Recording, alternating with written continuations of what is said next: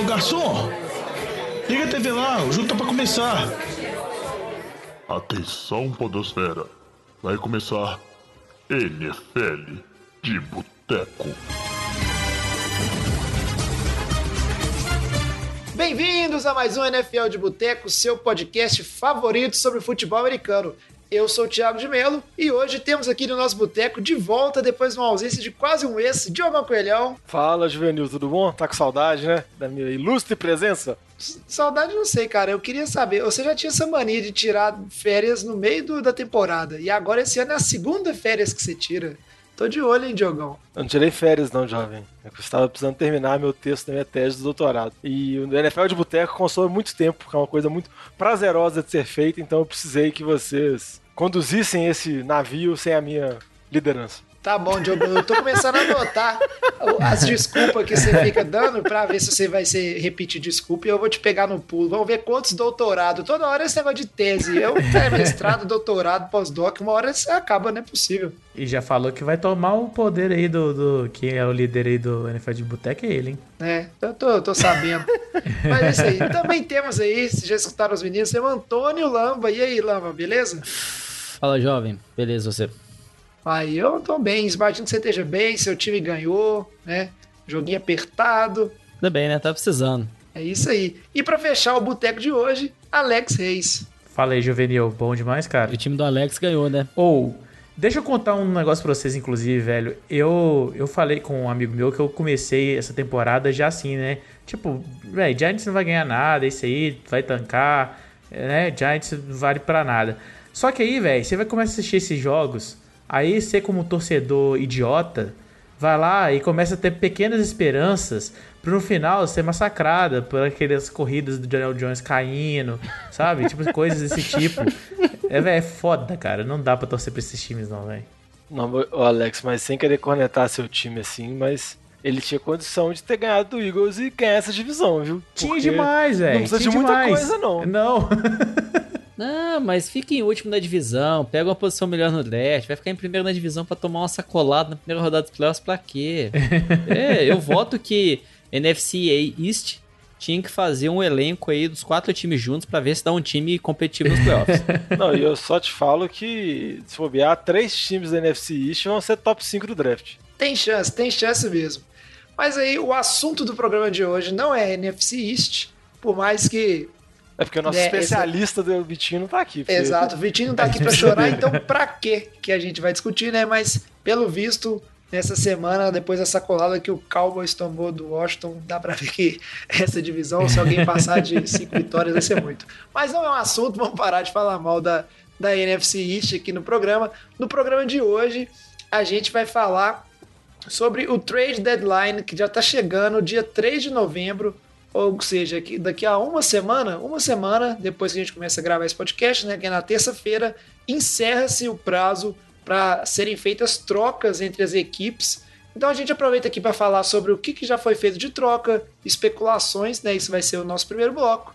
E aí também falar da semana seguinte, falar de muita coisa que aconteceu na rodada 7. Antes de começar o programa, só aqueles recadinhos de sempre. Se você joga fantasy, escuta lá o Fantasy de Boteco, já saiu, que é um podcast exclusivo sobre fantasy, jogar o Lamba lá, Vitinho, dando várias dicas, não só de quem escalar, quem deixar no banco, mas trocas, uns caras pra você tentar furar o olho do coleguinha, uns caras que tá desvalorizado pra você tentar pegar.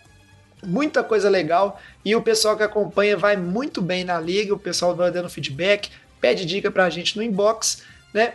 Outra coisa legal também é o Power Ranking, que sempre dá muito comentário lá no Instagram, já tá atualizado, né? Pro pessoal comentar, ver se você concorda ou não. A gente coloca lá sempre um top 10, mais quatro times que a gente considerou que ficaram quase, né? Estão liberando o top 10. E tá uma loucura, essa temporada tá super imprevisível, toda semana dá umas mudadas de posições.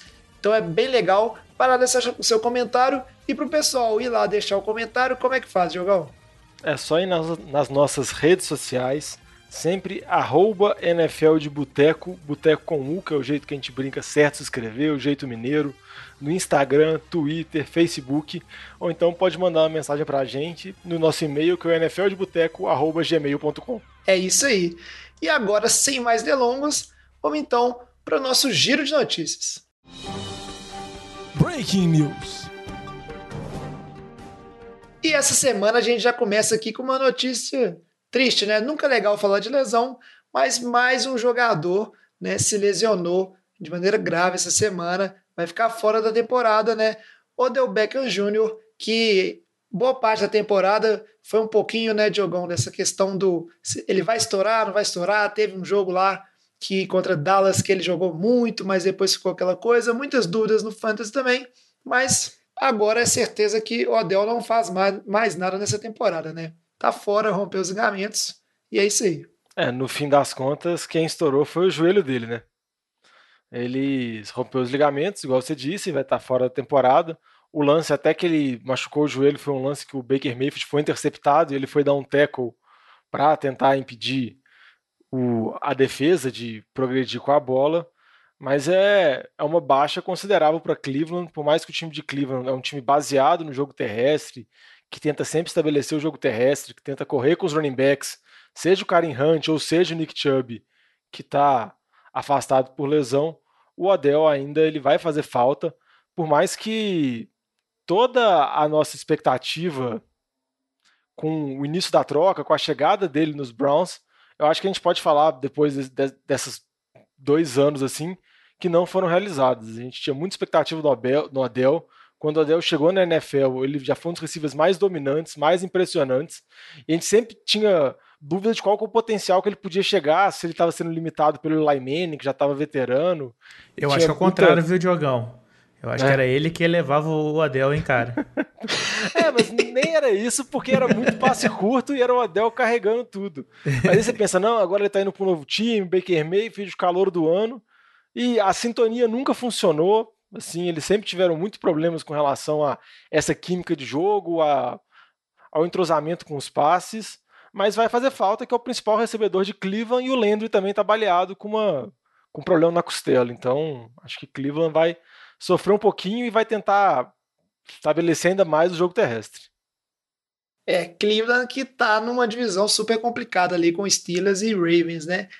Outro jogador que se lesionou novamente e aí tá alternando é uma novela aí de lesões e confusões extracampo é o Michael Thomas, o principal receiver do Saints, né, o time do Lamba. E aí, Lamba, o que, que, se faz em relação ao Michael Thomas? É um cara que era para ser um dos principais jogadores desse time, parece que é só problema, só desfalque. É, até quando a gente vê essas questões do Michael Thomas, a gente começa a lembrar de outros casos famosos aí, principalmente o Antônio Brown, né, o Odell Beckham também, muito receiver que quer ser uma diva, com muitos problemas extra-campo, que acaba diretamente atrapalhando a performance do jogador.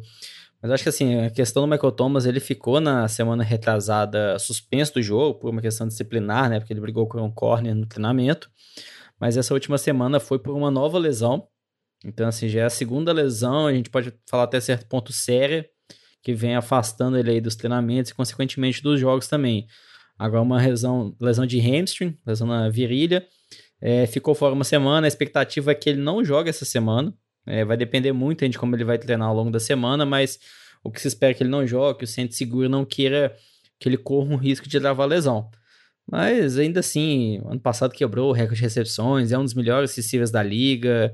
É, tá tendo um ano bem complicado. Eu acho que as lesões, com um pouquinho de problemas extra-campo, ele gosta de postar coisas no Twitter quando não precisa, gera polêmica desnecessária.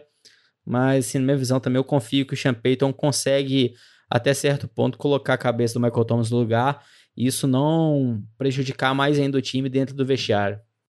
E Lamba? Posso fazer uma pergunta pro Lamba, jovem? Que o Lamba é o nosso especialista do Saints. Então, você acha que esses boatos que estão surgindo assim em New Orleans sobre a possibilidade de troca do Michael Thomas, alguma coisa do tipo, você acha que é mais por causa dessa crise assim? É mais pessoal tentando vender notícia? É, exatamente, Diogão. Teve até surgir essas notícias, é, falando assim, insiders do time do Saints é, falam que o Michael Thomas vai ser trocado. Isso foi até algo que eu comentei no Fênix de Boteco também. Aí o Payton deu uma resposta numa entrevista falando assim, esses insiders de fora do time, porque aqui não tem ninguém querendo trocar esse jogador, foi uma declaração pública do Payton, e na minha visão, o Saints renovou recentemente com o Michael Thomas, um contrato de longo prazo, fazendo ele ser um dos receivers mais bem pagos da liga, não vejo uma troca acontecendo agora não, por causa de um pouco de problema extra-campo. Então acho que ainda é bem contornável, assim. É para vender jornal. E hoje em dia nem vende jornal, em detalhe. É, não sei, senti um pouquinho de nervosismo na sua voz, viu, Lama? Não, não sei não. Mas é isso aí, brincadeiras à parte, enquanto um time aí, os Browns, perderam seu principal recebedor para o resto da temporada e os Saints vem tendo problemas com o Michael Thomas, tem time de wide receiver novo, foi uma das notícias assim é, mais surpreendentes da semana, que é em relação ao Antônio Brown. Quem não lembra do Antônio Brown, toda aquela novela dele em Pittsburgh, depois saiu e foi dar trabalho em Oakland, depois foi dar trabalho nos Patriots e aquela confusão toda. Depois de um tempo afastado, o nome dele começou a ser aventado nessa temporada cheia de lesões, né? Vários times precisando. Mas o que foi mais inesperado é que ele assinou com Tampa Bay Buccaneers, que é um time que aqui no Boteco a gente já falou várias vezes que talvez seja o melhor corpo de wide receivers da liga no momento e ganha um reforço aí que se der certo, né? Acho que o Antônio Brown não é o cara que a gente pode colocar a mão no fogo mais, né, Diogão? Mas se der certo, é um recebedor de alto calibre, né? Por mais que esteja um tempo parado. É, é já um recebedor veterano, tá quase mais de um ano parado. A gente tem todas essas dúvidas com relação à condição extracampo, se ele vai mesmo assinar o contrato, que é um contrário mínimo dele para veterano, que tem vários incentivos, como chegar aos playoffs, número de TD, ganhar o Super Bowl, coisas desse tipo, mas o Antônio Brown tem várias variáveis, igual você comentou, né, jovem? Ele pode brigar com alguém no vestiário, ele pode se dender com a comissão técnica, ele pode não gostar do capacete que ele tá usando e da birra. A do porque... capacete, para mim, é o mais é... absurdo, velho. É, porque essa possibilidade existe. Ele não testou o capacete de tampa ainda, então a gente não sabe como a vai ser a capacete é a mais, é a mais fantástica de todas. Foi é. quando nessa época ele arrumou confusão, porque a liga não proibiu o capacete dele por não ser seguro. É, entendeu? E ainda mais agora que a liga tá com alguns protocolos com relação ao Covid e tudo mais, tem que saber a opinião do Antônio Brown sobre esses protocolos, né? Porque ele gosta de ter opinião sobre tudo. Então, se você tirar todas essas condicionais e partir do pressuposto que ele vai assinar mesmo com tampa oficial, eu acho que ele é, é um jogador importante, porque Tampa, por mais que tenha um grupo de recebedores muito forte, é um grupo que está bastante baleado por lesão, assim. O Godwin está machucado novamente, não deve jogar essa semana.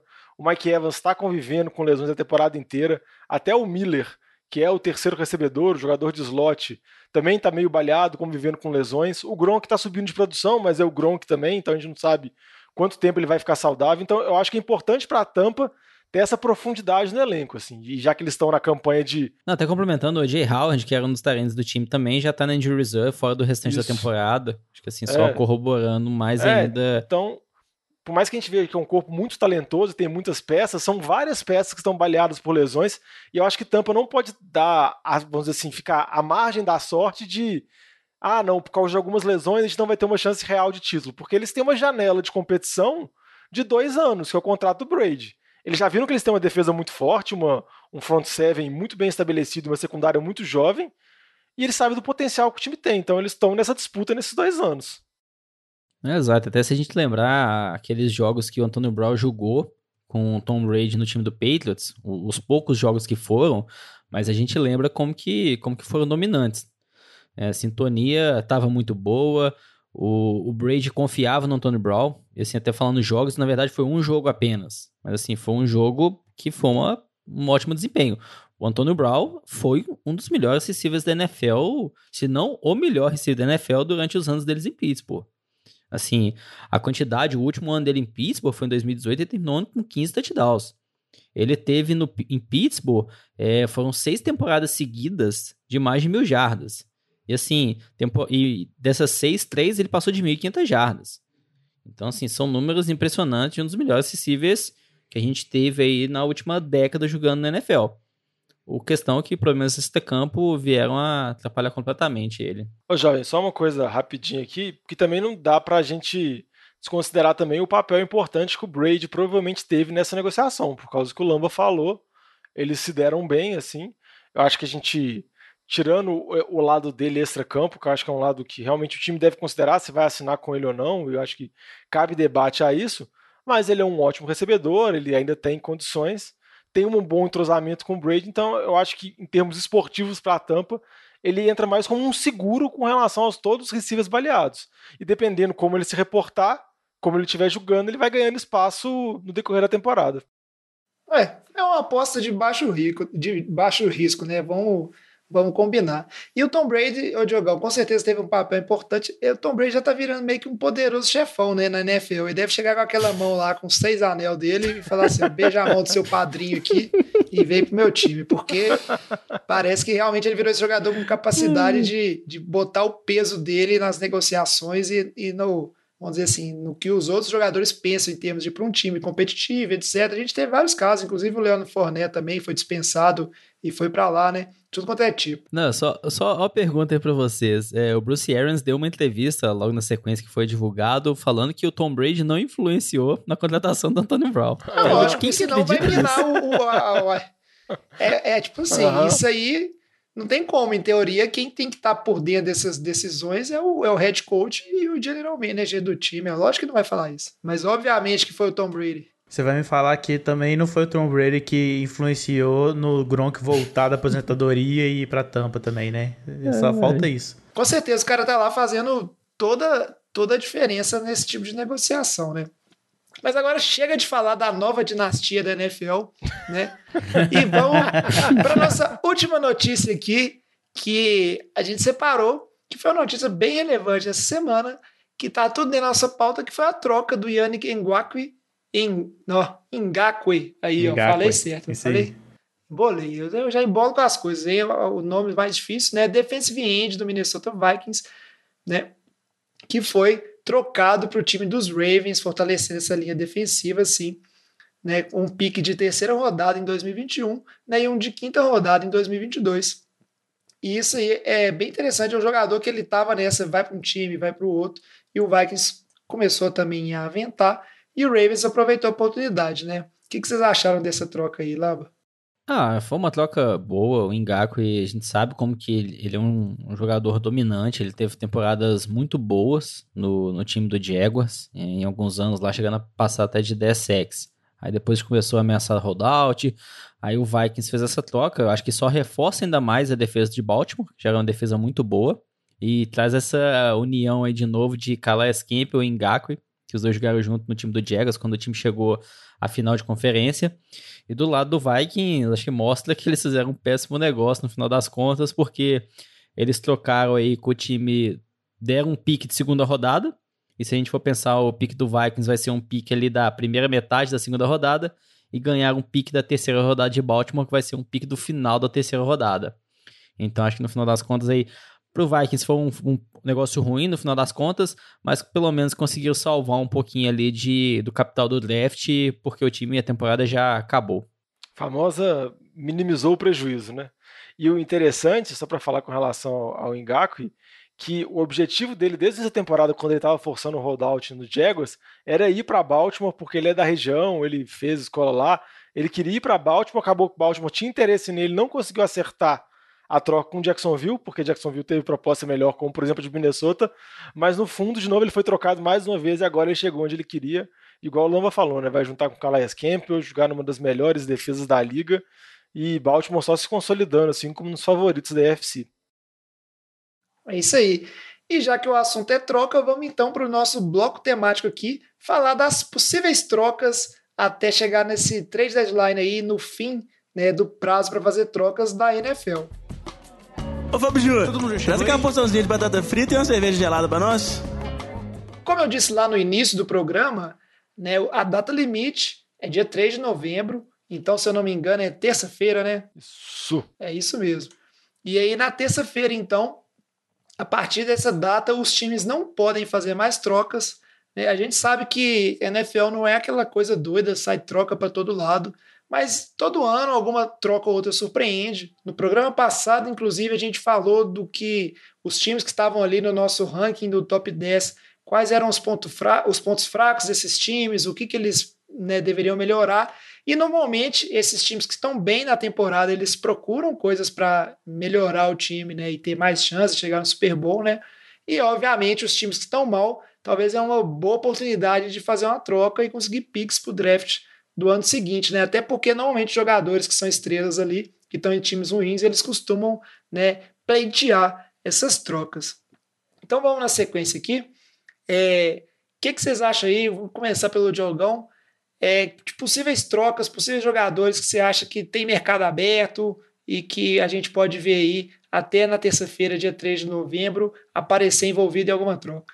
É, que nem você comentou, jovem, a gente, isso aqui é mais uma brincadeira, um exercício de imaginação, porque a gente sabe que a NFL não acontecem tantas trocas assim, igual os outros esportes americanos, como principalmente no beisebol e também na NBA.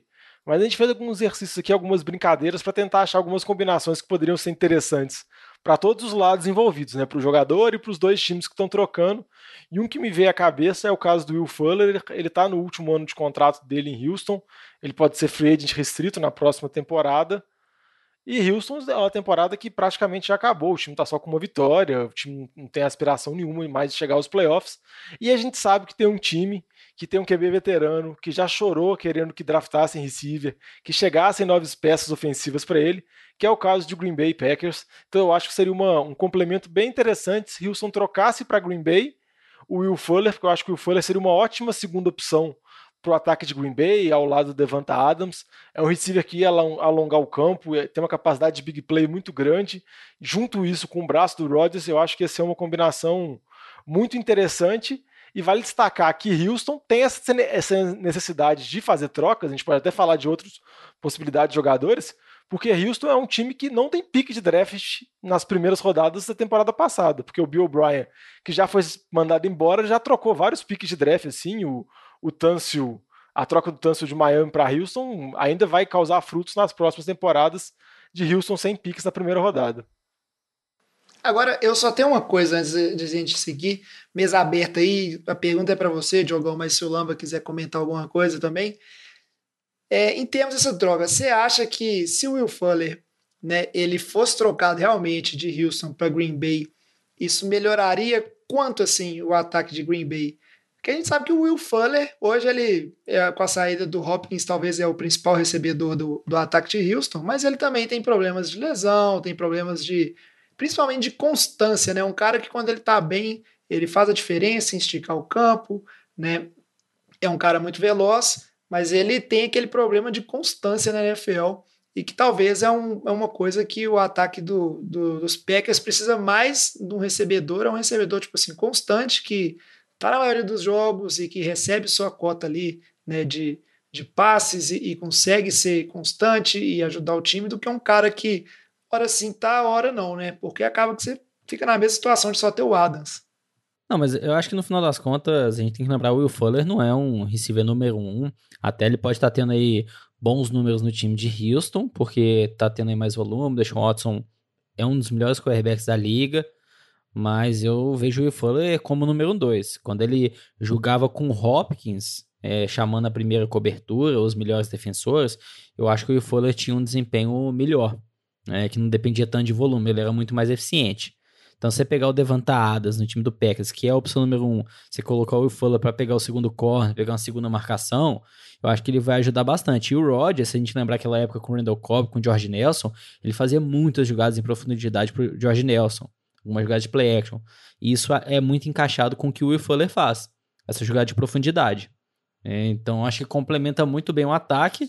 É lógico, não vai mudar o time do Packers de patamar. É, até porque o Will Fuller, a gente sabe, ele vive convivendo com lesões, mas é uma, uma ótima adição, sim. É, eu acho que o risco principal é lesão, e só se você parar para pensar assim, a arma complementar ao Adams no time de recebedor é o MVS, que também é um receiver para alongar o campo. E a gente querer comparar o Will Fuller com o MVS, quem torce pro Packer já viu o MVS dropando várias bolas assim, e, e ele tem oportunidade. Então, acho que se você colocar um receiver com a velocidade do Will Fuller, ele vai produzir muito nesse ataque de Green Bay. Óbvio que tem o risco da lesão, mas eu acho que ia ser muito legal. Mas essa possibilidade vale para vários times que estão atrás de receiver também.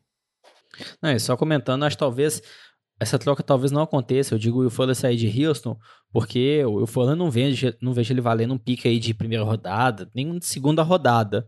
E talvez como ele tá com um bom desempenho esse ano, o Houston vai querer isso. Até porque fez péssimas trocas no passado, né? Que a gente já comentou os problemas aí, Andrew Hopkins, David Johnson. Então, acho que talvez essa troca não aconteça por conta disso, viu? Tá precisando, né? Mas aproveita que você tá falando então, Lamba, e joga aí pra gente uma troca aí que você acha que tem chance de acontecer, ou que pelo menos o seu ponto de vista seria interessante para as equipes envolvidas.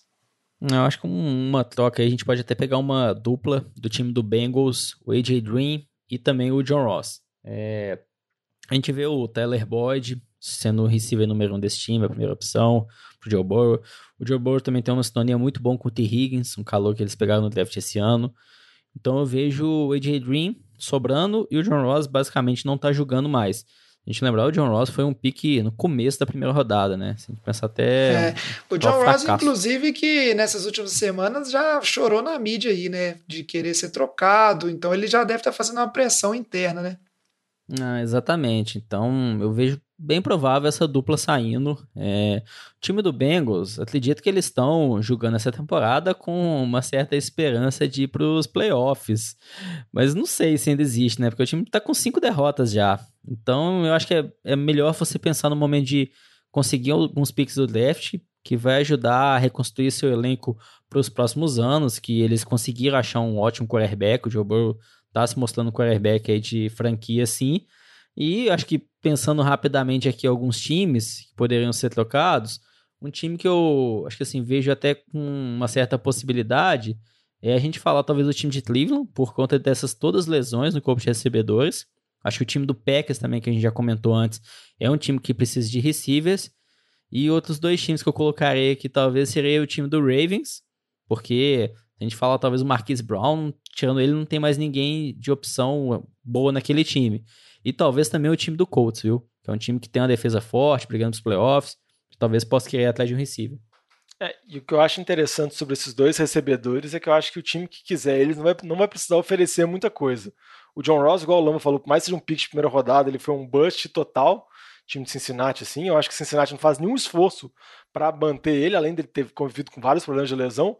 E o AJ Green começou muito mal a temporada, nos últimos, nos últimos jogos foi melhor, mas ele já é veterano e o contrato dele é alto, porque o contrato da franchise tag que ele levou nessa temporada, então acaba que ele se torna um pouco inviável, assim, pode dar problema mais de conseguir enquadrar esse salário exatamente, porque eu acho que por talento, eu acho que alguns times até se interessariam mais pelo Jay Green, um receiver veterano, para jogar playoff, tá conseguindo retomar a carreira dele, mas talvez o salário pode ser o, o dificultador.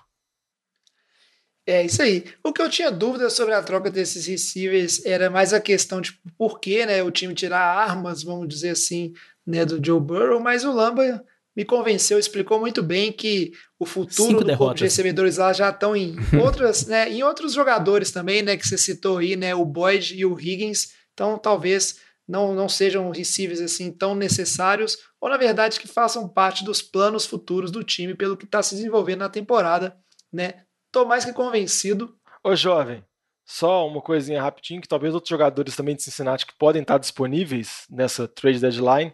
São dois jogadores veteranos, históricos do time, jogadores de linha defensiva, que é o Dunlap e o Geno Atkins.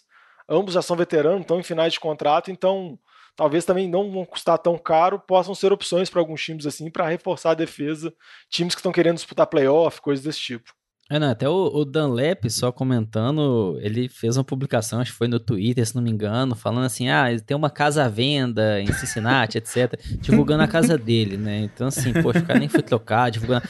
É, é, é, é aqueles problemas extra-campo que você não quer que o jogador tenha, ele tá fazendo isso. É difícil, então, é mas eu, eu, entendo, porque é, dependendo da posição, principalmente quando é um jogador de, de defesa, ou dependendo do, que, do ano contratual, de como o jogador tá acaba que você está numa equipe ruim, você está na vitrine errada para você tentar, né, reassinar um contrato, né, e, ou conseguir uma valorização. Então, tem hora que o jogador está pensando mais na parte financeira dele, né, na vitrine que o time oferece para ele, do que qualquer outra coisa. É, agora, chamar o Alex aqui rapidinho, que o time do Alex, né, que não vai dos melhores na temporada aí, o New York Giants. Fiquei sabendo aí, Alex, que seu time tem possibilidade de troca também, é verdade? Então, jovem, exatamente. Já tem um tempo já, né, que a gente escuta aí é, boatos, né, da troca do Evan Ingram, que, convenhamos, né, hoje em dia, se bobear com o Chacon Barkley é, fora, né, machucado, é, é o melhor jogador ali, do, pode ser considerado o melhor jogador do time, tranquilamente ali, né. Talvez disputa ali com, com Shepard, algo do tipo, mas é, você vê o nível que está o time hoje em dia. Então, assim, considerando né, o Giants do jeito que tá, que tá precisando de uma reconstrução, pode até conseguir ganhar alguns picks aí no no, pro ano que vem mesmo, já tentar né, é, subir, ganhar um número maior de picks pro, pro draft do ano que vem, esse eu, na minha opinião, seria uma excelente troca aí, apesar de, né, perder aí uma das principais peças aí atualmente. Eu, eu acho que o Giants tinha que trazer o Eli Manning de volta. É, é a solução. Não, eu vou falar que eu acho que essa, essa possibilidade de troca do Alex, assim, ele tá sendo muito feliz com essa troca, acho muito por causa do drop do Evan Ingram, que foi muito decisivo para a derrota para Filadélfia no jogo de quinta. Acho que o Alex está com isso na memória, mas acho que o que eu vi as notícias especulando na possibilidade de troca. Resta saber se o Giants vai desapegar do valor investido no Evan Ingram, né, que também foi um pique alto, porque ele não vai receber de novo um pique de primeira, segunda rodada pelo Evan Ingram, porque ele nunca se mostrou isso. Então acho que ele tem que se desapegar um pouco disso para conseguir trocar. Até complementando, a gente pode falar o que for. É, quando acontece alguma troca, se olha o histórico do jogador que ele apresentou dentro de campo, mas as coisas recentes ficam na memória. Então, esse drop dele recente, com certeza vai ficar na memória de qualquer GM de algum time que vá trocar por Evan Ingram. Então, talvez o time da Giants também está nos piores momentos para fazer essa troca do Evan Ingram. É, das temporadas dele no time do Giants, essa, acho que até do ponto de vista de estatística, né, de jardas por recepção, está sendo de longe a pior dele dos quatro anos que ele teve com o time do Giants.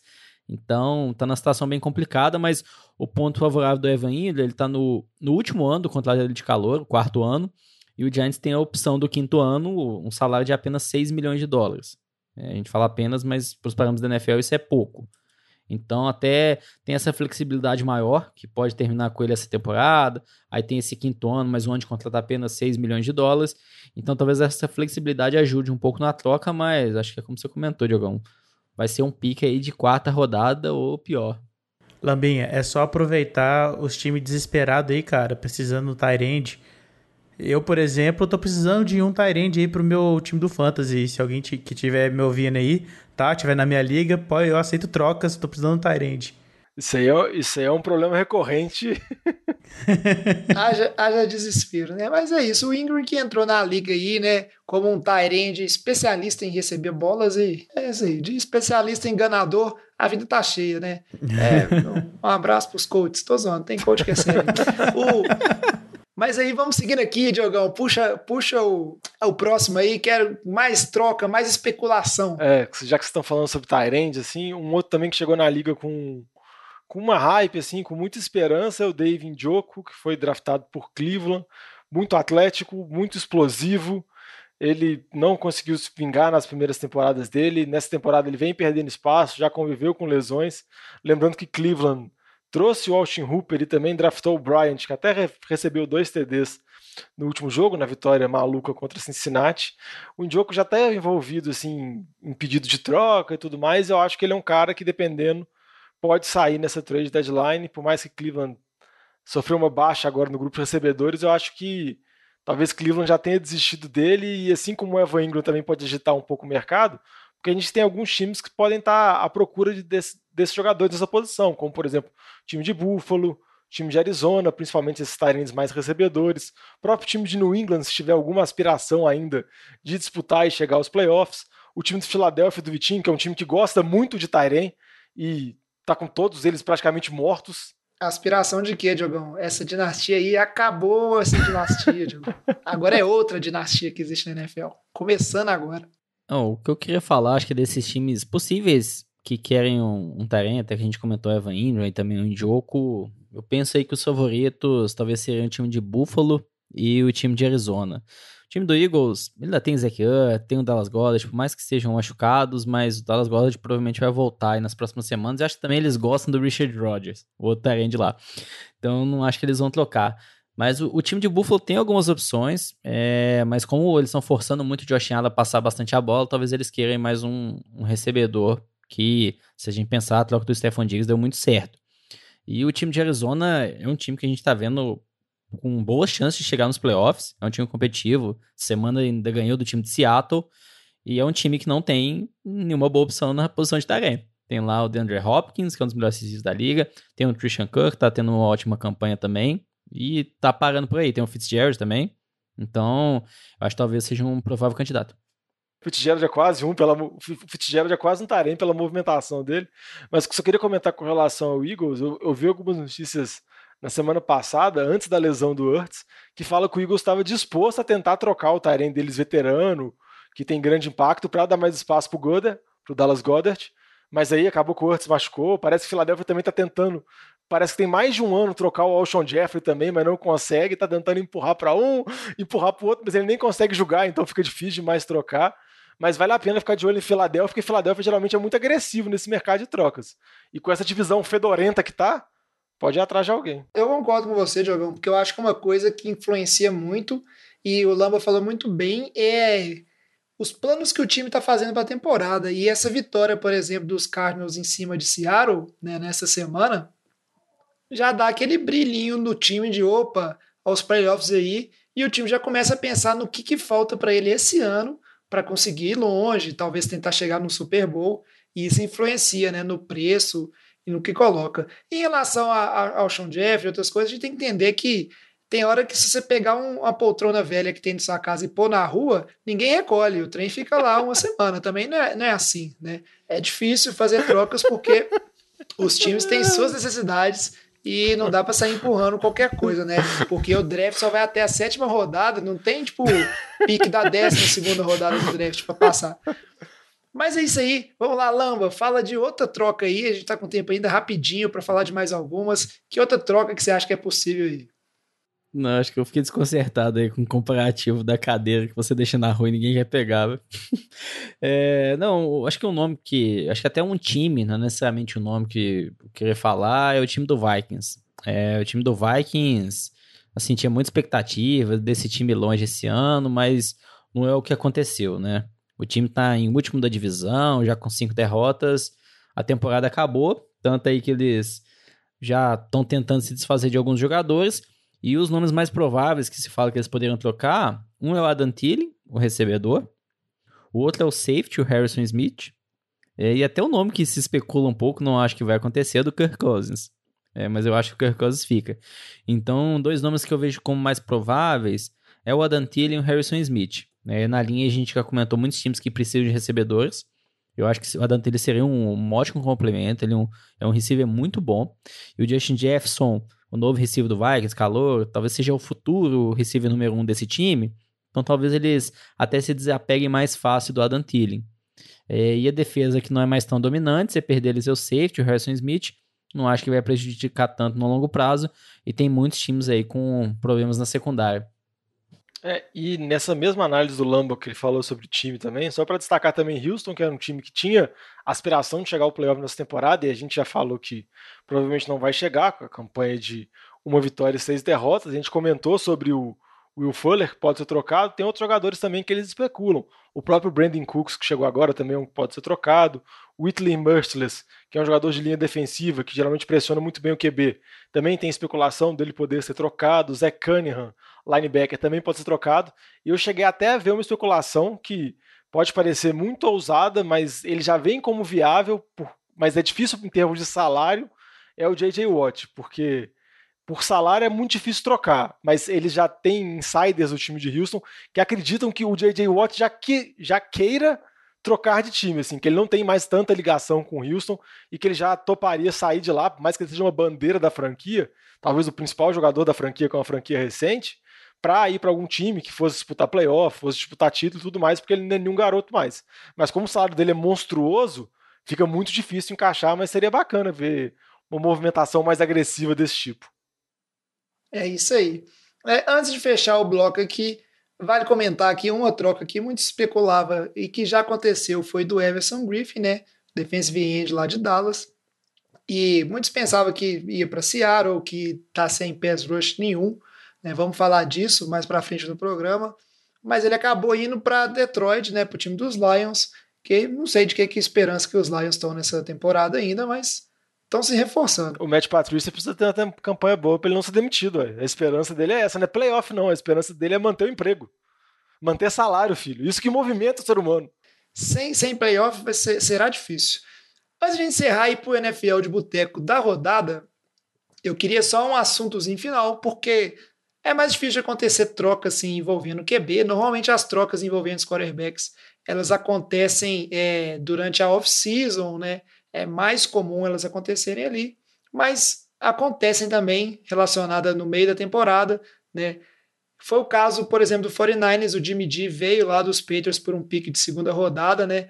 Mas porque ele estava em ano de contrato. E nessa temporada, muito se especula em relação a dois jovens QBs, que eu queria que a gente falasse rapidinho aqui, né? Sendaram dos Jets, muito porque estão falando que os Jets vão ser o pique 1 e etc, vão pegar um QB no draft que vem, e aí talvez eles algum time que iria querer pegar o Sandarnold para desenvolver, ele é um QB jovem, e outro não tanto, que aí vocês podem falar rapidinho depois, que é o Dwayne Haskins do Washington, que aí aparentemente o time quer trocar ele porque ele é ruim. Ele tem que ver se alguém vai querer. Não, e o time já falou que colocou ele na, no trade block lá e ninguém interessou. Isso, tá vendo? Então é mais complicado. É, mas eu acho que eu já fiz toda a análise relacionada ao Dwayne Haskins, então vamos falar só de Sendarnold. Vocês acham que é uma possibilidade real Sendarnold ser trocado? E, tipo assim, se sim, qual time que vocês acham que poderia pegar o Sendarnold? Qual time que seria interessante?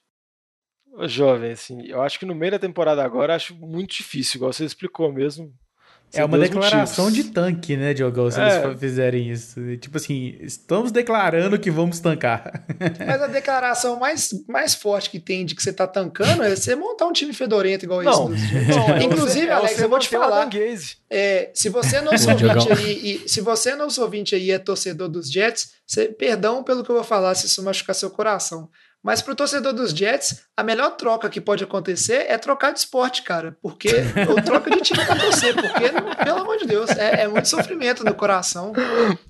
Não, velho, depois do, do jovem destruir, velho, eu só queria falar que se eu fosse um time, por exemplo, igual o Colts, que tem um QB veterano e não vai ter uma posição alta no draft, então não vai conseguir pegar os principais prospectos, eu tentaria oferecer alguma coisa do Sandarnold. Talvez não agora, talvez no final da temporada, porque eu acho que ele está desvalorizado eu acho que por mais que ele teve já alguns anos como titular do Jets, assim, e a gente não tem conclusão nenhuma, eu acho que a situação dele toda é muito complicada lá e um QB dirigido pelo Adanguês é muito triste. Então acho que você pode apagar tudo que ele fez e começar do zero. Então eu apostaria nele. Mas eu acho que o Colts poderia ser um, bom caminho. Né, até comentando o Sandarnold, ele tá na terceira temporada no time do Jets e ele tá tendo a pior temporada. Então, acho que até como o Diogão comentou, eu não acho que a troca vai acontecer agora, nas próximas semanas, principalmente por conta disso, porque ele está muito desvalorizado. O Jets talvez vai querer tentar ele jogar mais alguns jogos, ter alguns jogos bons e tentar trocar ele por algo a mais, né? Não sei se vão, dificilmente vão conseguir um pick de primeira rodada. Então, assim, talvez seria provavelmente um pick de segunda rodada. E acho que até na linha do que você comentou aí do time do Colts, um outro time também que eu acho bem interessante é o time do Steelers, porque assim, time de Pittsburgh sabe, Big Ben vai jogar provavelmente ano que vem depois aposente. Então você colocar um, um QB que na teoria tem talento, tem técnica, um ano atrás Big Ben vai aprender e depois virar o titular, seria interessante também.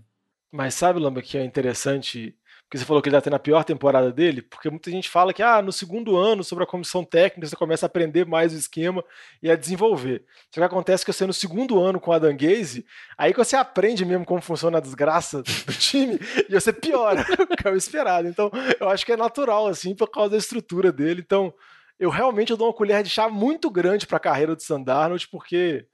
Ué, cada, não, e eu, eu acho o é seguinte: por mais que vocês estão falando essa questão de valorizar, desvalorizar um ponto importante, a gente viu isso acontecer no Cardinals ali com, com o Josh Rosen, né? Que depois foi para Miami, depois subiu do mapa.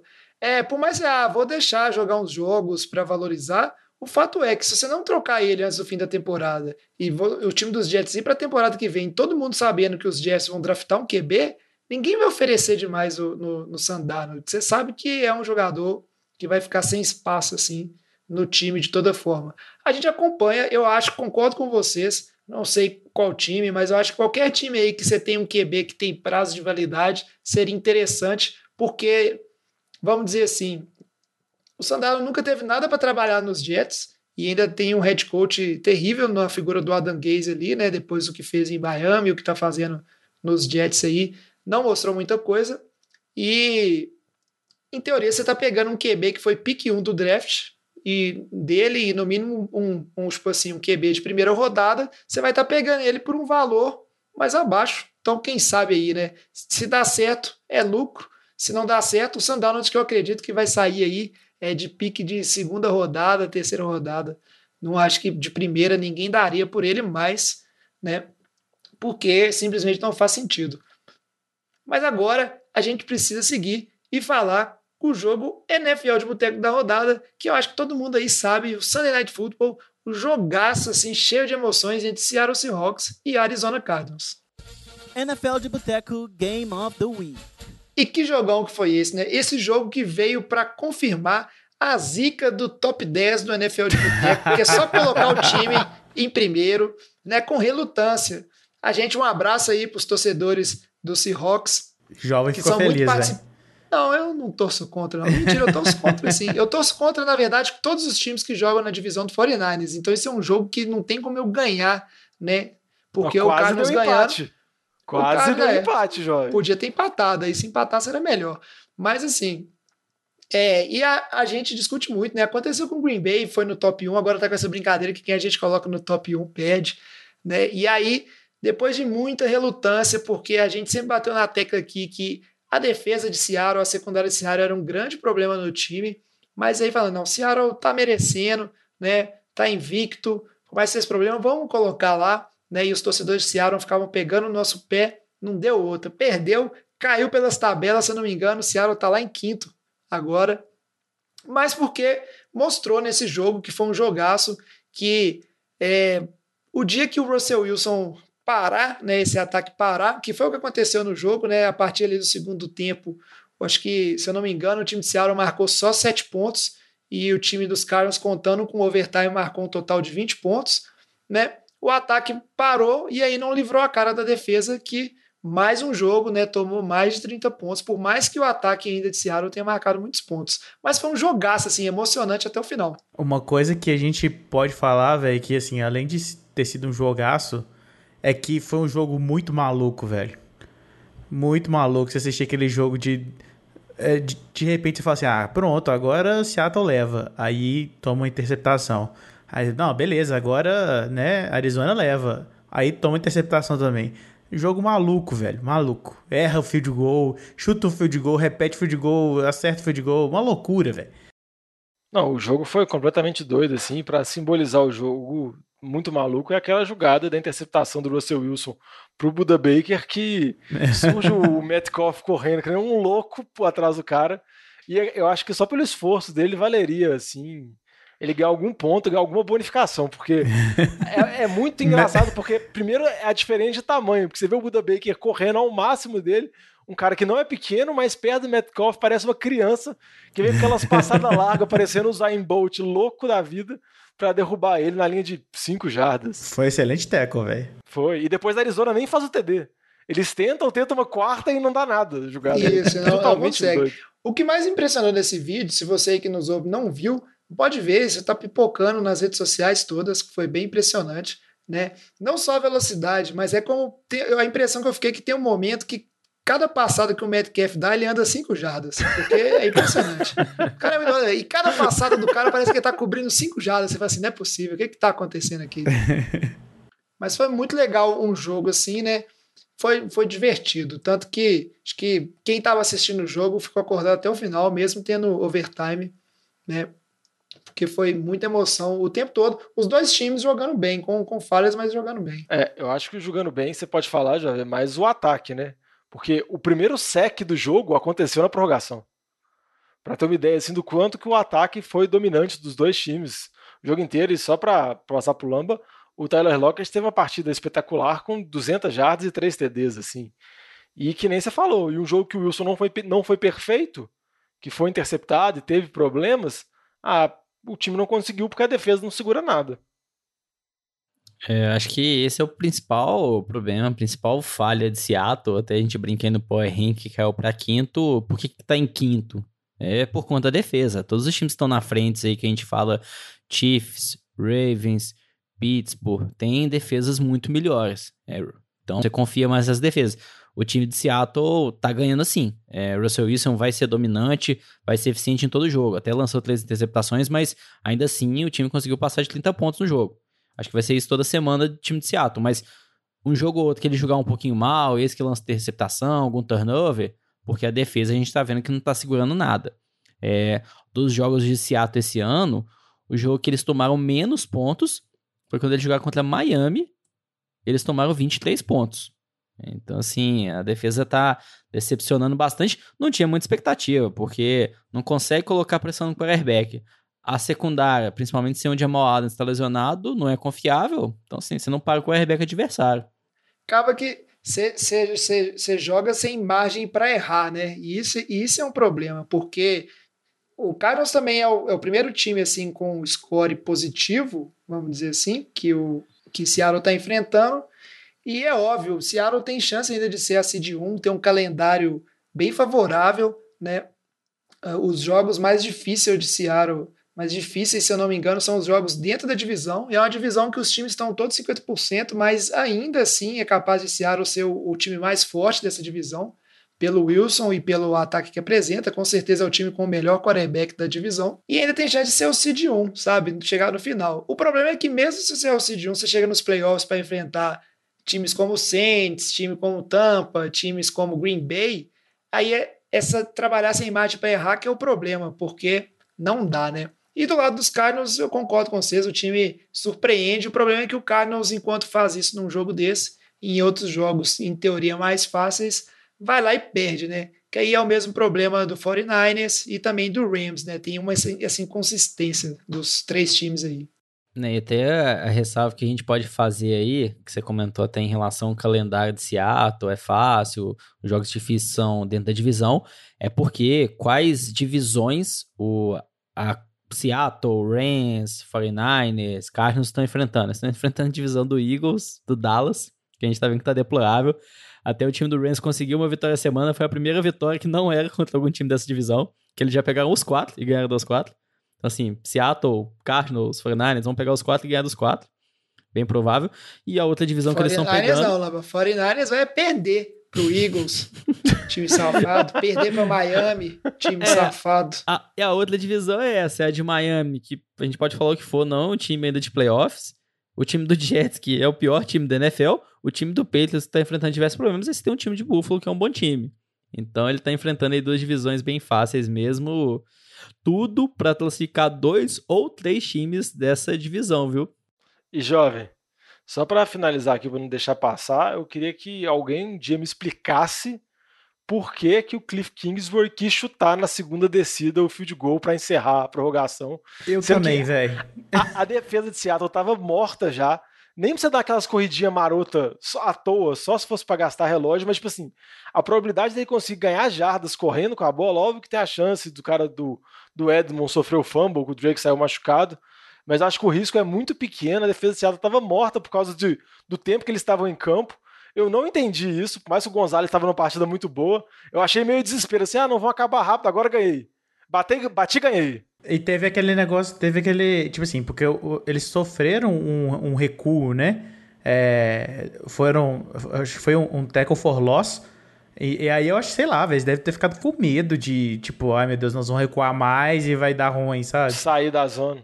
Eu tenho a resposta, Diogão. Pesquisei aqui, conversei com insiders do time dos Cardinals Cliff Kingsbury chutou na segunda descida porque ele estava apertadíssimo para ir no banheiro e precisava resolver logo. E o cara tá lá chamando, definindo o que, que vai jogar. Falou: não tem jeito, vai chutar agora, senão vou ter que fazer nas calças aqui. Ô, jovem, aí chutou, errou, ele foi, né? aí foi na calça mesmo, aí ele falou: agora eu posso ficar mais 10 minutos, meia hora. Aí já foi a merda toda, né? É, mas é meio inexplicável mesmo. Não, o que aconteceu é o que o Alex falou. É, na jogada anterior, o time tinha perdido 5 jardas, ele ficou com risco de recuar mais ainda e resolveu ir logo pro field goal. Decisão totalmente errada e teve uma grande declaração. O que o Murray falou pro Cliff Kingsbury após o field goal ter sido errado. Ele falou assim: ah, confia em mim na próxima vez, tô, tô contigo, algo assim. Vamos assim, traduzindo português de uma forma bem, bem simples. Mas foi isso, não foi uma, uma crítica, uma ofensa, mas assim, ó, confia mais na gente e tal, né? Tipo assim, tamo junto. Então. Tipo, a gente não vai perder o jogo, a gente vai ganhar. bom, é bom que, tipo assim, como o Carlos ganhou o jogo, né? Ele se livrou de, de ser extremamente questionado, porque a gente sabe que essa, esse tipo de decisão controversa, né? Acaba gerando. Igual o negócio de ir para a quarta descida e não conseguir, né? Naquela interceptação, etc. Antes de seguir em frente aqui, só mencionar dois jogos que quase, né? Se esse jogo não tivesse sido tão bom, eles teriam chance. Foi a Atlantada do Falcons contra Detroit, que conseguiu perder. É impressionante esse jogo. É, Eles são é- é muito difícil. inovadores, jovem. Eles criam tipo, diferentes maneiras de entregar a liderança. complicado, Tipo assim, né? Muito difícil. E o jogo entre Cleveland Browns e Cincinnati Bengals, o Browns parece estar virando especialista em fazer jogo emocionante contra os times ruins e tomar um ataque dos times bons, né, que foi o caso contra o Ravens e Steelers, mas o jogo ficou 37 a 34 e no último quarto ali a gente teve troca de liderança por cinco vezes. Foi bem emocionante, um jogo que em teoria poderia ser bem dominante pelo lado dos Browns, mas a gente vê que o Browns tem sérios problemas, né? Mas continua aí ganhando os times ruins. Mas só antes de passar, só para falar para o nosso querido ouvinte, veja o lance derradeiro de Atlanta e Detroit, que Detroit venceu por 23 a 22, onde a Atlanta estava perdendo por dois pontos, precisava chutar um field goal para ganhar o jogo. E o Todd Gurley fez um TD sem querer. Ele não queria entrar na end zone. Era um trem é um trem absurdo. Porque você vê o time de Atlanta triste com o TD e o time de Detroit comemorando Exatamente. e falando pro juiz: entrou, entrou, dá o TD. É tipo assim, totalmente papel trocado. E Atlanta depois, aí Detroit precisou cruzar o campo em 30 segundos para fazer um TD. Eles conseguiram, porque é a defesa de Atlanta, né? Então o Stefan saiu distribuindo passes e deu o passe final com o cronômetro zerado. Mas o lance do Gurley tentando não entrar na endzone, tombando pro lado, é muito engraçado, vale a pena. E só Atlanta mesmo, gente. É, e, não, eu- e isso realmente, Jogão, os caras, os caras, os caras de Detroit comemorando o TD, velho. Tipo, de Atlanta, foi maravilhoso isso, velho. Não, é porque o Gurley tinha ele no Fantasy. A única explicação é essa, né? Ele queria dar uma valorizada. É. É, tem que, tem que benzer esse time de Atlanta. Mas agora chega de falar da semana que passou e vamos falar um pouquinho da semana 8. Esse assunto é bom, hein? Merece mais uma cerveja. E aí, como a gente está fazendo, né? Todo programa, desde os outros programas, demos essa mudada de formato para gastar um pouquinho mais de tempo falando de jogos importantes da semana que está por vir. E na semana 8, a gente já começa com um jogaço que é Pittsburgh Steelers, né? O, o último invicto da NFL no momento, não é isso? Se eu não me engano. É, Pittsburgh é é o o único. único time é ainda isso. sem derrota, tá 6-0. E vai ter um jogo dentro da divisão, jogo importantíssimo contra o Baltimore Ravens, que tá 5-1, perdeu só pros Chiefs, esse time do Ravens também, que é fortíssimo. E é jogo aí, né, para disputar a liderança da divisão. Então, tem tudo ali para mostrar agora quem é quem, time dos Ravens e time dos Steelers, né? Um que não perdeu nenhuma e o outro que só perdeu contra o provável melhor time da liga, é o time que está no top 1 do NFL do Boteco nessa semana. E vale muito, né? Jogo que tem que assistir de qualquer maneira. O que, que vocês esperam desse jogo aí? Fora a rivalidade, né, Juvenil? Que É, tem demais. de Pittsburgh e Baltimore ali, que é. Eu espero, pois é, eu espero no mínimo umas três brigas. tipo, várias faltas pessoais, todas as coisas do tipo básicas que tem. Não, mas só pra falar, eu espero um, um grande jogo. Pittsburgh flertou com a primeira derrota dele no jogo contra Tennessee nessa semana. Venceu por 27 a 24. O time começou muito bem, mas depois deu brecha para Tennessee. Tennessee podia ter empatado no field goal no último segundo para levar a prorrogação, mas Pittsburgh conseguiu manter a liderança. E eu acho que é um jogo muito interessante, porque por mais que Baltimore só perdeu para Kansas City, Baltimore não está tendo a dominância que teve na temporada passada. A gente tem, eu, pelo menos eu tenho algumas dúvidas com relação ao ataque de Baltimore, a tanta capacidade do jogo terrestre que está com o Mark Ingram baleado, contra essa defesa dos Steelers, que é a melhor defesa da liga, que vai colocar muita pressão, que os jogadores são muito explosivos e vão dificultar muito a vida do Lamar Jackson. Então eu estou muito curioso para ver esse jogo, para ver esse embate dessa rivalidade. É isso aí. Se você fosse apostar, Diogão, quem que você apostaria para vencer esse jogo? Nós jovens. Só para pegar no seu pé semana que vem. Anda? Nossa, essa aí eu vou errar com certeza, mas eu apostaria, eu apostaria que o Pittsburgh vence. É, bem Eu acho que Pittsburgh vence, essa é a minha aposta. O Lama fez uma cara estranha que eu acho que o Lama vai querer ir, no, Quer ir, pro alguma confronto de sobre- apostas. Você quer comentar alguma coisa sobre esse jogo, Olamba? Podemos seguir. Não, bem, eu acho que o. Não sei porquê, talvez é. Não falo nem pressentimento, não. Eu acho que o time de Baltimore vai ganhar. É, o Lamar Jackson ele teve uns jogos ruins, ele teve algum- uma- algumas lesões que ele veio sofrendo. Acho que isso limitou um pouco ele ao longo da primeira temporada. Parece que ele tá recuperado. Eu acho que a gente vai ver um jogo bem dominante do Lamar Jackson. É, acho que ele vai conseguir fugir ali bastante do TJ Watt. É, então, com isso, eu vejo o Baltimore ganhando isso, esse jogo, nas costas do Lamar Jackson. Eu acho que o Big Ben vai ser muito pressionado pela linha defensiva do Steelers, do, do Ravens. Não vai correr bem com a bola com o James Conner e com isso, consequentemente, perderia. O Big Ben, que essa semana que passou, lançou três interceptações, né? Se eu não me engano. Na partida como os Titans. Ô, jovem, e só uma informação aqui com relação a Baltimore, assinou com o Des Bryant. Tá no Practice Squad. Talvez em algum momento seja promovido para o elenco principal. 10 pode estar de volta na NFL. É, é, aham. É, acharam, acharam a poltrona. Des Bryant jogada na, na esquina. Beleza. Então tá Tava bom. junto com o É, sofá que você Bryant colocou tivesse lá. É, se o Dez Bryant tivesse podendo, tipo assim, com isso tudo aí, ele, ele não estaria assinando practice squad com um time no meio da temporada, não. Mas vamos ver, né? O Dez que. A última notícia que teve foi quando ele estava lá no Saints e rompeu o Aquiles e, e acabou, né? Não, não levando a nada, mas tomara que volte. É sempre bom voltar.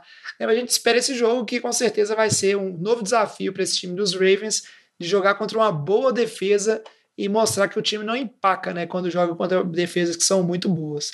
Um outro jogo que aí é para ficar de olho, esse é o jogo para eu ficar sofrendo meu coraçãozinho, é o duelo entre São Francisco 49ers e Seattle Seahawks, né? O 49ers que com esses tropeços ridículos aí para para Eagles e Miami, tá pior do que poderia estar. Time que sofreu com lesões, vai jogar contra o Seattle e aí é aquela coisa que a gente fica muito na dúvida, porque Seattle é um time muito bom, e por mais que perdeu para os Cardinals, eu acho, tipo assim, faça meia culpa aqui que Seattle é o favorito, né, para esse jogo aí, porque o 49ers ainda tem vários problemas para resolver no seu time, inclusive quem que vai ser o running back titular, né, porque toda semana é, machuca o running back que vai correr pelo time e tem que ficar lá resolvendo, né, quem, quem que faz, qual que é o jogo corrido. É, eu não vou me estender muito, minha opinião aqui é só o seguinte, para ganhar esse jogo, vai precisar de ser mais uma partida igual foi contra o Rams, onde o Kyle Shanahan, ele, vamos dizer assim, ele Escondeu o impõe o Garoppolo. jogo dele em cima do treinador adversário, né? Planejamento de jogo e domina através do planejamento. Porque se for falar de talento individual, é, Seattle tá com mais bala na agulha aí para vencer esse jogo.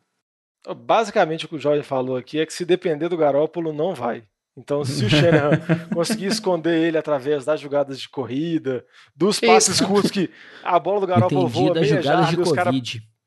Não, jogadas de corrida. Os passes curtos do Garoppolo que a bola voa meia jarda e os caras correm depois mais 40 jardas, o Kiro. Mas eu concordo com você, jovem. Eu acho que vai ser um jogo bem disputado. E você comentou sobre os problemas de running back que São Francisco tem. Seattle também vai ter vários problemas para esse jogo. Pode estar sem o Carson, sem o Hyde, sem o Homer. Então pode ser mais o Russell Wilson dando passe para tudo quanto é lado mesmo. Mas é um jogo muito interessante. E com rivalidade também. É isso aí, vamos ver. Vou sofrer bastante assistindo esse jogo, com certeza. Tomar umas pingas para amenizar a ansiedade. Outro jogo importante dentro de divisão é o jogo entre Buffalo e Patriots. E aí, por mais que Buffalo tá 5-2, o Patriots né, perdeu feio o 49ers essa semana aí, né, tá 2-4, eu acho que esse é o jogo para Buffalo exorcizar de vez né, a figura dos Patriots enquanto dominância na divisão e mostrar que quem manda na divisão nessa temporada são eles, né? Porque, vamos combinar, o time de Buffalo passou seus arpetos contra os Jets nessa semana e para perder para os Patriots vai abalar a confiança. É, eu, eu acho que.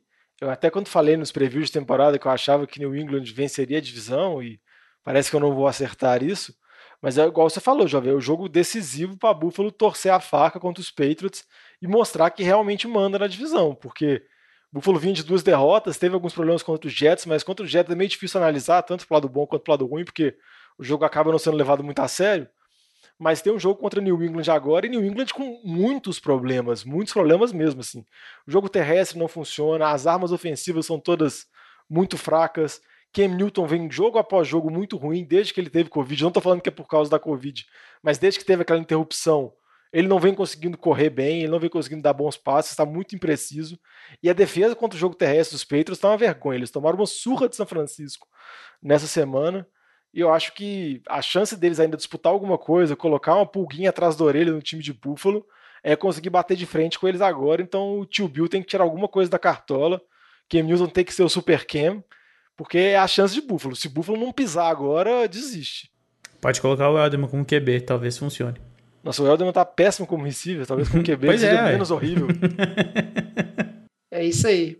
Mais alguma coisa sobre esse jogo ou podemos seguir? Ô, gostaria de destacar um outro jogo. É, o time, o time do Saints contra o time do, do Ah! Bears, Chicago Bears. pra Não, ver o mas- Nick Foles. Não, o o principal, assim, porque o time do Bears começou muito bem com a campanha de 5-1, mas foi uma campanha de 5-1 que no meio eles trocaram com o quarterback e o Nick Foles não tá vindo bem. É, e eles têm essa sequência, perderam pro time do Rams essa semana, agora pega o time do Saints e depois pega o time do Titans. Então, pra eles perderem três seguidas aí, não custa nada. E até, pô, será que vai voltar pro Trubisky se eles perderem essas três seguidas com o Nick Foles jogando mal? Não vai surpreender ninguém, né? É bem complicada a situação do Bears lá, que caiu no nosso top 10 bastante, assim, depois dessas vitórias, que o, ah, derrotas, na verdade, mas o problema é que são derrotas muito feias, né? Vamos combinar, é isso que marcou mais, não só de, de perder, porque perder faz parte, né? A gente viu aí, só tem um invicto na NFL no momento, mas foram derrotas terríveis que esse time sofreu, né? Pra gente é, encerrar o programa de hoje aqui, só dois destaques rapidinhos, né? Parabéns aí pro menino Justin Herbert, que foi minha escolha aí no Survival dos Chargers para ganhar a primeira vitória dele, que é o QB calor. A gente fez um programa, dois programas atrás, falando dos quarterbacks calouros, né? Que tem mais impressionado nessa temporada com seus belos passes para touchdown. Tá jogando bem, viu, menino? Muito Tá bem. jogando, tá jogando muito bem, né? Nessa semana aí também a gente teve uma coisa interessante que os meninos comentaram disso mais, acho que no, no podcast de Fantasy, que é a questão do da estreia do Bell lá, né, no, no time dos Chiefs, certo? E vamos acompanhando isso aí, né, a diferença que vai fazer. E Isso foi uma movimentação surpresa, né? A gente tá vendo agora a questão do Antônio Brown, parece que é, é esses jogadores, esses jogadores dos Steelers, a missão deles é reforçar os times fortes da liga, né? Pelo visto. Ô, galera, nós estamos fechando a cozinha. Vocês vão querer mais alguma coisa? Para falar sobre Survival, essa semana a gente teve só o Batatinha perdendo a vida, ele que apostou no time dos Dallas Cowboys. Dallas que aparentemente é o mais novo café com leite do Survival, junto com os Jets aí, e perdeu de 25 a 3 para Washington, e todo mundo parece que agora vai apostar contra esse time. Vamos acompanhando, né? E as apostas da semana, Vitinho vai apostar no time dos Buccaneers, né? Ele que não tá gravando aqui mandou com a gente, joga contra o time do Alex, o time dos Giants aí. E, obviamente, né, a dinastia, apesar que o time dos Giants tem essa coisa de ganhar dos Patriots, que era ganhar do Tom Brady, será? Será? Muito difícil, né? Acho que a Vai aposta. ser um, um Monday Night muito divertido, um jogo muito competitivo. Giants e Tampa Bay. Vai ser Vai bom ser- pro meu, vai é, ser bom vai pro meu, pro meu fantasy, cara. É, vai Tom ser aquela Brady, segunda-feira Fournette. assim, show. Mas, mas aí, Jogão, o mas que, se que você você que- prefere? O Monday Night Tampa e Giants ou o Sunday Night Dallas e Eagles? Não, mas, vou- mas eu vou te falar que o Sunday Night é mais legal porque o Carson Wentz ele é uma chuva de emoções. Porque ele pode dar um passe espetacular, como ele pode dar uma bomba pra cima totalmente aleatória no meio de três defensores, entendeu? Ah, mas você E- não vai ter ele correndo e caindo no meio do campo sozinho, velho. Olha só É, a não, diferença. não, mas e, e a gente tem uma vantagem também com relação ao time do Eagles, Lamba, porque a gente tem um bônus, né? Que é praticamente a gente tem o Vitinho cornetando em tempo real o time dele enquanto joga, que agrega valor ao jogo do time, entendeu? Principalmente quando joga contra um time ruim. Que ele fica mais indignado. Por exemplo, só um parênteses rápido aqui, Jorge. Chegou um momento do jogo do contra os Giants semana passada que o Vitinho mandou no WhatsApp.